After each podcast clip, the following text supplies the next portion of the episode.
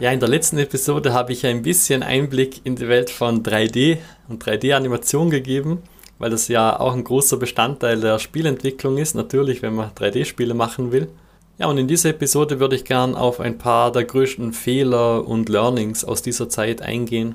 Das Spannende ist, da gibt es ja ganz, ganz viele Parallelen zur Spielentwicklung allgemein, weil ja beides relativ komplexe Software ist, die man am PC benutzt und darum sind die Fehler, die man da machen kann, auch relativ ähnlich.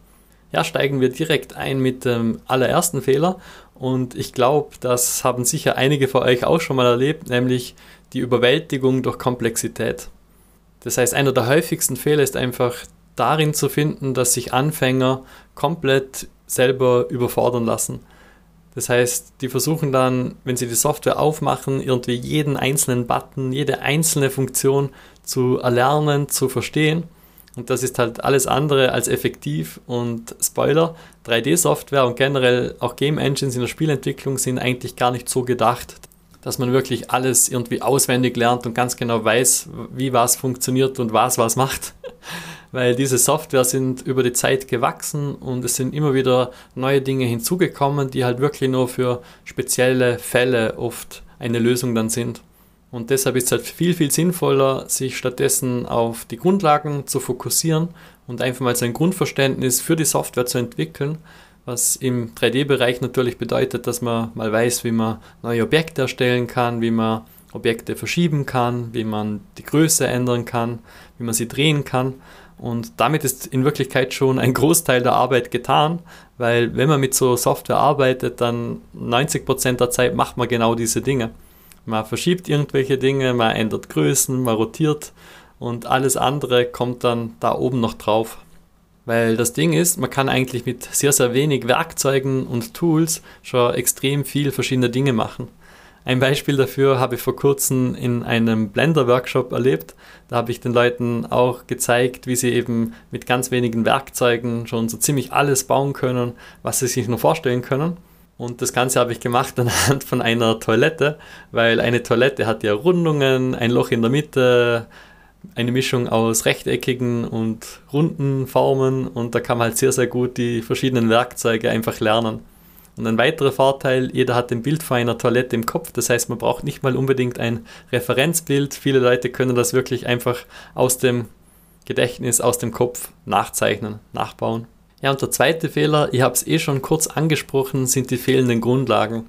Und das hätte ich mir zuerst auch nicht gedacht, weil ich habe das damals ja alles im Eigenstudium gelernt und über F1 und die Dokumentation. Und da lernt man natürlich genau die Grundlagen. Aber ich habe schon einige Leute erlebt, also auch in Mentorings und Workshops, die dann zu mir kommen und sagen, dass sie schon 3D-Erfahrung, 3D-Kenntnisse haben. Und da merkt man dann aber, dass so ganz simple, ganz banale Dinge, die man eigentlich als allererstes irgendwie mal lernen sollte, noch nie gemacht worden sind. Ihr habt wirklich schon Leute erlebt, die halt teilweise nicht mal die Kamera im 3D-Raum frei bewegen konnten.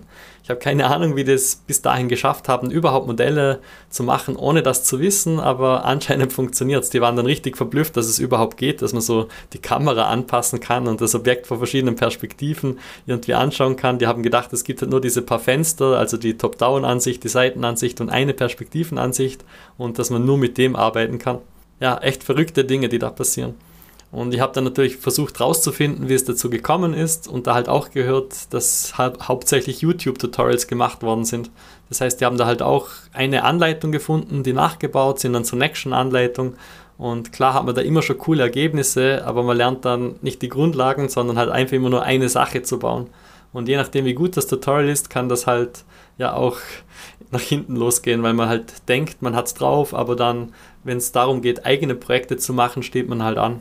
Genau, das waren die ersten beiden Punkte, also Komplexität und die fehlenden Grundlagen. Hm, der dritte Punkt ist, glaube ich, auch extrem wichtig, nämlich Geduld. 3D braucht einfach eine gewisse Übung, wie alles andere.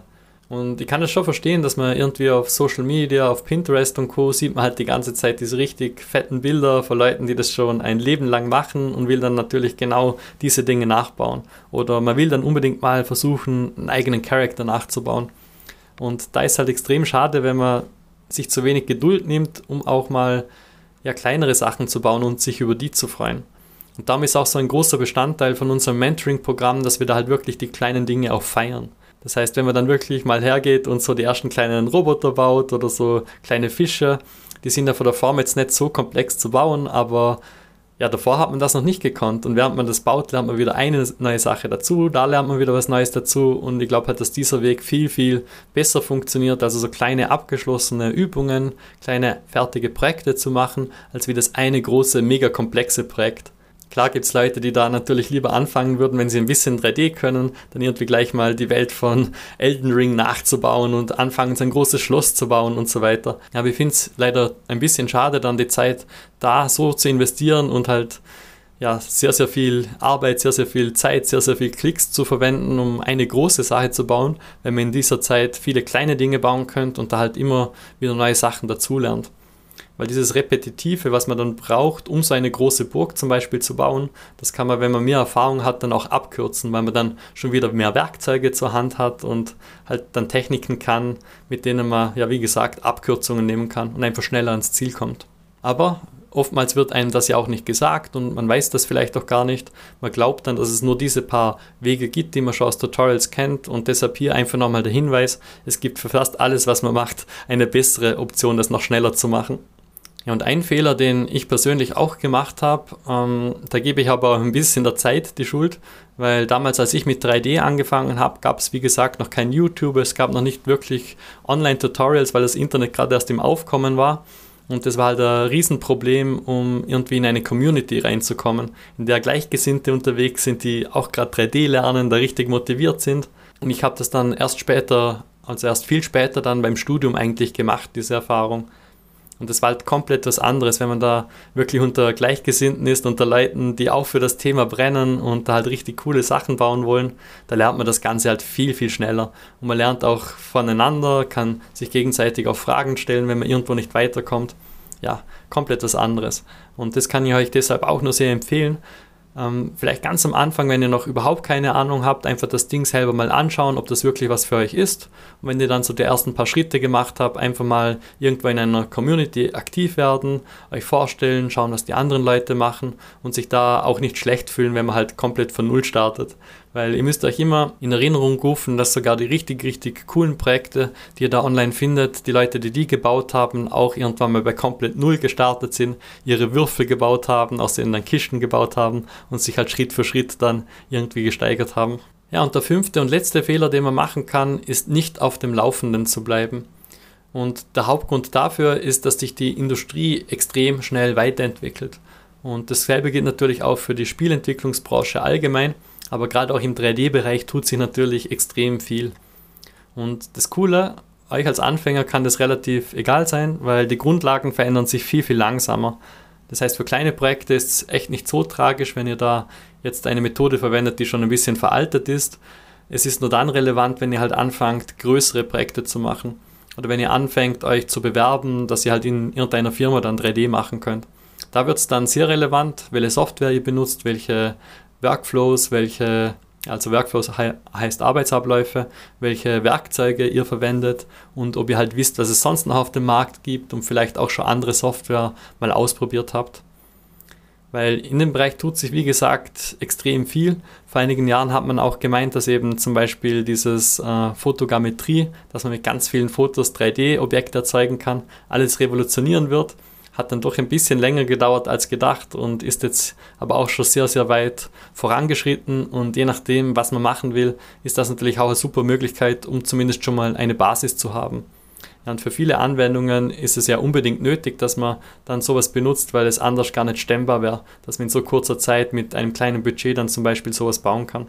Ja, ihr hört, ich bin jetzt da gegen Ende schon wieder ein bisschen ins Detail abgerutscht, aber mich selber fasziniert die 3D-Industrie und die 3D-Branche auch immer noch sehr.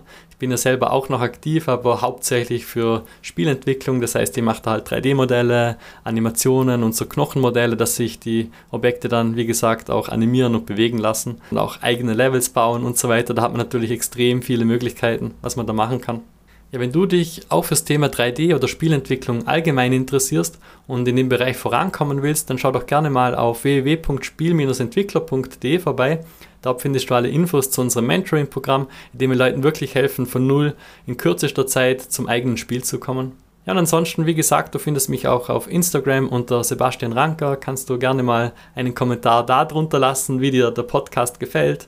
Und natürlich auch, falls du noch andere Fragen zu dem Thema hast. Also ich bin immer mega dankbar, wenn ich aus der Community Fragen bekomme, auf die ich dann eingehen kann oder Ideen für neue Folgen direkt von euch dann bekomme. In dem Fall, ich freue mich aufs nächste Mal. Bis dann, euer Sebastian. Ciao.